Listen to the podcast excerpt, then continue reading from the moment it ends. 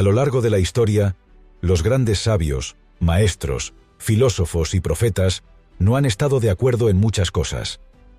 Es solo en este punto en el que hay un acuerdo unánime. Nos convertimos en lo que pensamos. Es un hecho que lo que siembras, recoges, y que no puedes recoger plátanos si has sembrado sandías. Lo mismo ocurre con nuestra mente, que es el origen de todo. Cualquier creación en el plano físico viene precedida de su creación en el plano mental. No es posible la primera sin la segunda. Todos nuestros movimientos corporales son producto de nuestros procesos mentales. El cuerpo se mueve en la dirección de nuestros pensamientos dominantes. Nightingale lo explica así. La mente humana es muy parecida a la tierra de un agricultor. La tierra le da al agricultor una opción.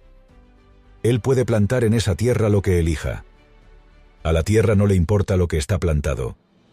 Depende del agricultor tomar la decisión. La mente, como la tierra, le devolverá lo que planta, pero no le importa lo que planta. Nuestra disposición mental, positiva o negativa, es la base de todo. Por eso, Nightingale insiste continuamente con las siguientes cuatro frases. La clave del éxito es la misma que la clave del fracaso. Nos convertimos en aquello que pensamos. Todo lo que tú y yo tendremos alguna vez nos llegará como resultado de la forma en que usamos nuestras mentes lo único que poseemos que nos hace diferentes de todas las demás criaturas. Controla tus pensamientos. Decide sobre aquello en lo que pensarás y concéntrate.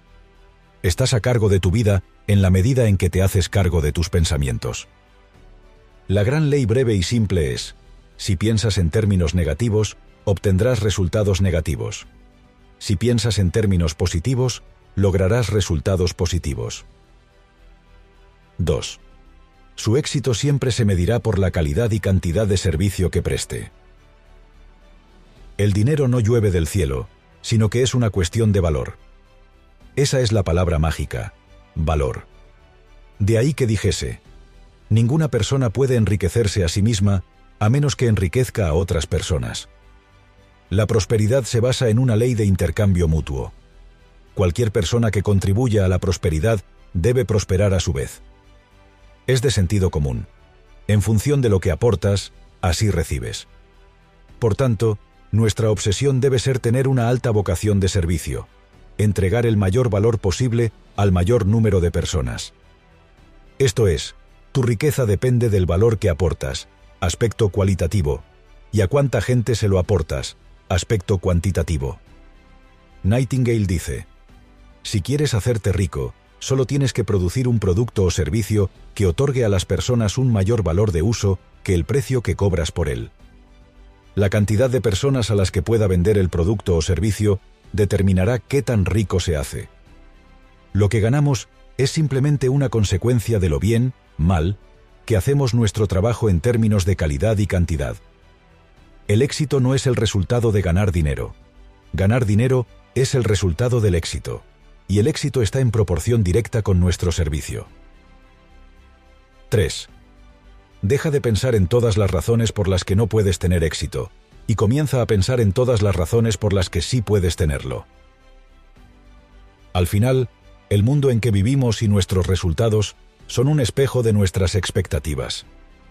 De lo que no nos damos cuenta es de que esas expectativas no son reales sino mentales, lo que hace que no vivamos a la altura de nuestras posibilidades reales, sino de nuestras creencias mentales. Tu mundo y todo lo que hay en él es un reflejo de tu propia actitud mental hacia ti mismo, de cómo te ves y lo que esperas de ti. Piensa en ello. Nightingale profundiza sobre esta cuestión y nos da aquí toda una lección. Llegamos a un hecho bastante extraño. Tendemos a minimizar las cosas que podemos hacer los objetivos que podemos lograr, y sin embargo, por una razón igualmente extraña, creemos que otros pueden hacer cosas que nosotros no podemos. Quiero que sepas que eso no es cierto. Tienes grandes reservas de talento y habilidad dentro de ti y puedes tener las cosas que deseas. La mayoría de la gente es víctima de un orden sistema limitante que busca crear individuos que se sientan pequeños y sean fácilmente manipulables a través del miedo y la carencia. Es nuestra responsabilidad tomar conciencia de ello y coger el timón de nuestra vida, o bien quedamos en manos de terceros. Nightingale nos dice, Todos caminamos en la oscuridad, y cada uno de nosotros debe aprender a encender su propia luz. 4. Nuestra actitud hacia la vida determina la actitud de la vida hacia nosotros. Earl Nightingale apuntillaba con elegancia. Una gran actitud hace mucho más que encender las luces en nuestros mundos. Parece que nos conecta mágicamente con todo tipo de oportunidades fortuitas que de alguna manera estuvieron ausentes antes de que cambiáramos. Tu actitud ante la vida es un imán que atrae oportunidades que están en sintonía con la frecuencia que emites. Tu actitud da forma a tu vida.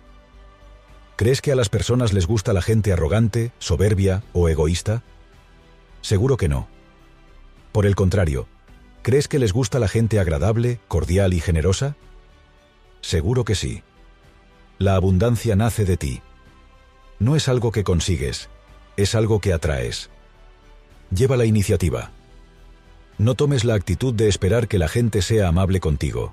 Sé tú amable con ellos. No te sientes frente a una estufa fría esperando el calor. Pon el combustible. Actúa primero. Y también, otros nos tratan como nosotros los tratamos a ellos. Ellos reaccionan a nosotros. Solo se nos devuelve un reflejo de nuestra propia actitud. Lo más importante es que tu actitud siempre está bajo tu área de influencia. Ni las circunstancias, ni las personas, ni cualquier otra cosa pueden constreñirla. Nuestra actitud es nuestro gran poder. Elegir nuestra actitud es nuestra gran libertad. Espera más bien de la vida que mal. Tú eres responsable de cómo resulta tu vida, y tu actitud da forma a esa vida para bien o para mal. El éxito comienza siempre con tu actitud. 5. Las personas con metas tienen éxito porque saben a dónde van. Es así de simple. Y aclara. Los que fallan, por otro lado, creen que sus vidas están moldeadas por las circunstancias, por las cosas que les suceden, por las fuerzas externas. Podemos dejar que las circunstancias nos gobiernen o podemos hacernos cargo y gobernar nuestra vida desde dentro. El secreto para superar la mediocridad es marcarse objetivos en la vida. Dice Nightingale. La mayoría de las personas no saben lo que quieren. ¿Y tú? No vayas a la deriva como una generalidad errante. Sé específico. Piensa en un barco con el viaje definido. El capitán y la tripulación saben exactamente a dónde va el barco y cuánto tiempo llevará. Tienen un objetivo definido. Llegarán allí. La mayoría de la gente deambula por la vida dejándose arrastrar por el viento que sopla en cada momento. En lugar de decidir lo que ocurrirá, simplemente dejan que su vida suceda. Earl Nightingale nos dice, todo lo que tienes que hacer es saber a dónde vas. Las respuestas vendrán a ti por su propia cuenta y en el momento adecuado. No te preocupes demasiado por cómo lograrás tu objetivo. Déjalo por completo a un poder mayor que tú. Seguro que te son familiares estas palabras del poeta Antonio Machado. Caminante, no hay camino, se hace camino al andar. Solo tienes que decidir lo que quieres, objetivos, ponerte en marcha, acción y mantenerte fiel a tus metas con determinación, compromiso. 6. La excelencia siempre vende. ¿Hay alguien a quien le disguste una buena calidad de los productos y servicios que adquiere? ¿Hay alguien a quien no le guste un buen jamón o un buen servicio en un restaurante o una habitación especial en un hotel con encanto? Ser excelente te diferencia de la gran mayoría de las personas, porque poca gente quiere pagar el precio de ser excelente. Ser excelente, aunque vende, no es gratuito e implica un desgaste personal notable, de ahí que no sea algo generalizado. Hablar de excelencia es hablar igualmente de mejora continua y la mejora continua está asociada a provocar una cierta autocrítica y a evitar la autocomplacencia, que son aspectos clave para seguir en primera línea dando guerra. Pensemos en un móvil corriente y en un iPhone. Cualquier persona alaba las bondades de la tecnología de la empresa de la manzana. Es más, la tribu de Apple está dispuesta a pagar con gusto un precio muy superior al del resto de los celulares. Sabe que sus prestaciones y diseño merecen la inversión. No es fácil competir con eso. En un mundo digitalizado en el que el móvil se ha convertido en nuestra segunda casa, la confortabilidad, almacenamiento, velocidad, funcionalidad, es muy apreciada. Por dar un dato, Apple debutó en bolsa el 12 de diciembre de 1980 a un precio de 22 dólares. En 2017, y teniendo en cuenta los splits, desdobles de acciones que aumentan la liquidez pero no repercuten en el valor, su valor era de 9.300 dólares es decir, una rentabilidad de más del 42.000%. 7. El mayor error que puedes cometer es creer que estás trabajando para otra persona que no seas tú. La seguridad laboral no existe. La fuerza impulsora de una carrera debe provenir del individuo. Los trabajos son propiedad de la empresa, pero tú eres dueño de tu carrera. Si trabajas por cuenta ajena, los despidos serán cada vez más frecuentes, si trabajas como empresario, las quiebras de empresas también. En un mundo tan impredecible, todo dura menos. Y ya trabajes para otros o para ti mismo, solo hay una cosa cierta. Cuando las cosas se pongan feas, nadie va a acudir a rescatarte. Solo tú puedes salvarte a ti mismo. O te responsabilizas de tu vida y de tus resultados, o te vuelves vulnerable. Y tus mejores armas son, primero, tu capacidad de aprendizaje constante, una actitud que se plasma en un deseo permanente por adquirir conocimientos y habilidades, y segundo, tu capacidad para cultivar, cuidar y hacer crecer tu red de contactos. Por tanto, estés donde estés y hagas lo que hagas, ya sea por cuenta ajena o propia. Tómate en serio cada actividad, proyecto y trabajo que realizas, porque todo deja huella acerca de quién eres como profesional e influye en tu reputación. Todo lo que haces, en última instancia, lo estás haciendo por ti mismo. Y a la hora de diseñar o reinventar tu carrera profesional, tu valor en el mercado viene determinado por tres variables, como apunta Nightingale. La cantidad de dinero que recibimos siempre estará en relación directa con la demanda por lo que hacemos, nuestra habilidad para hacerlo y la dificultad en reemplazarlo. 8. Al ser persistente, estás demostrando fe. La persistencia es simplemente otra palabra para la fe. Si no tuvieras fe, nunca persistirías. La persistencia es un ingrediente fundamental del éxito. Nadie a lo largo de la historia ha sido ensalzado por ser un débil de voluntad que abandonó a las primeras de cambio cuando encontró problemas o no vio resultados inmediatos.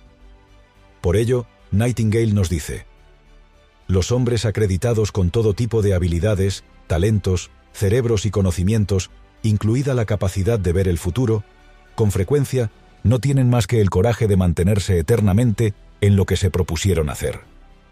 Tienen esa gran cualidad que vale más que el resto en conjunto. Simplemente no se rinden nunca. Cuando un hombre decide hacer algo, es solo cuestión de tiempo que lo logre. Es una cuestión de persistencia. Este parece ser el examen de ingreso al éxito de cualquier tipo. La clave no está en qué objetivos nos proponemos, todo es posible, sino en el cómo hacerlo, estrategia y herramientas, y sobre todo, en cuándo se logrará, tiempo, ya que las personas tienden a rendirse cuando el desánimo asoma. El autor norteamericano diserta sobre ello. La mayoría de las personas viven una vida de mediocridad tranquila y nunca alcanzan el éxito que realmente desean porque se impacientan. Quieren un éxito fácil o ninguno en absoluto. Ven el camino hacia el éxito como una frustración, un impedimento. Cada día que pasa sin conseguir el objetivo final es visto como un momento de fracaso y como una molestia. Y continúa. Lo opuesto al coraje en nuestra sociedad no es la cobardía, es la conformidad. Y ahí tienes la razón de tantos fracasos. Conformidad. Personas que actúan como todos los demás sin saber por qué ni a dónde van. 9. La preparación para la vida es clave. La suerte es lo que sucede cuando la preparación se encuentra con la oportunidad. La oportunidad nos rodea. ¿Estás preparado? nuestro insuficiente nivel de éxito en cualquier área de nuestra vida siempre esconde un insuficiente nivel de desarrollo personal. Si tú creces, tu vida se expande. A nadie se le pasa por la cabeza la siguiente ecuación. A mayor preparación, peores resultados. El conocimiento y la experiencia nunca juegan en nuestra contra, sino todo lo contrario. Nightingale escribe con agudeza. Basta una hora al día de estudio en el campo elegido. Una hora al día de estudio te colocará en la cima de tu campo dentro de tres años. Dentro de cinco años serás una autoridad nacional. En siete años puedes ser una de las mejores personas del mundo en lo que haces. Es sencillo. La pregunta es, si es tan sencillo, ¿por qué la gente no lo hace? Por dos motivos. Primero, por pereza. Es más fácil no hacer, no exige nada, que hacer, exige sacrificio. Y segundo, porque requiere tiempo, paciencia. Los resultados nunca son inmediatos, y el ser humano vive instalado en el corto plazo y la gratificación inmediata. Evidentemente, siempre hay premio para quien siembra y sabe esperar. Don Marquis, humorista y escritor estadounidense, decía, La gente exitosa no nace así. Se vuelve exitosa al establecer el hábito de hacer lo que a la gente sin éxito no le gusta hacer. A la gente exitosa no siempre le gusta hacer estas cosas, simplemente se ponen manos a la obra y las hacen. No es difícil predecir el éxito a largo plazo de una persona, basta observar sus hábitos diarios. 10. Lo que libera la energía dentro de una persona es el deseo, y el deseo es también lo que nos da una vida larga e interesante. Para lograr cualquier cosa, primero nos tenemos que emocionar. Pero no cualquier deseo, sino un deseo embriagador. Una cosa que debe hacer un objetivo, dice Nightingale, es llenarnos de emoción positiva cuando lo pensamos. Cuanto más intensamente nos sintamos acerca de un objetivo, más progresivamente avanzaremos hacia él. ¿Te sientes así cuando piensas en tus metas? ¿Te sientes así de emocionado por dentro? ¿Te sientes especialmente entusiasmado por el placer de lograr eso que anhelas? Cuando así ocurre, ese deseo impregna mágicamente de altas vibraciones nuestro inconsciente, que es el canal de comunicación con el Poder Supremo, que a su vez reajusta las fuerzas creativas del universo para apoyarnos en la consecución de nuestras metas por medio de la aparición de las circunstancias y personas precisas para que podamos avanzar hacia nuestros objetivos. Cuando estamos sintonizados con esa conciencia universal, recibimos todo su poder.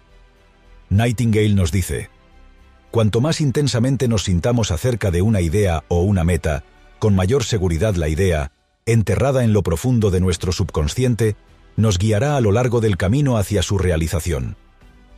Cuanto mayor es el deseo por algo, más ganas ponemos en la tarea, con más ahínco buscamos, más resiliencia mostramos y más pacientes somos.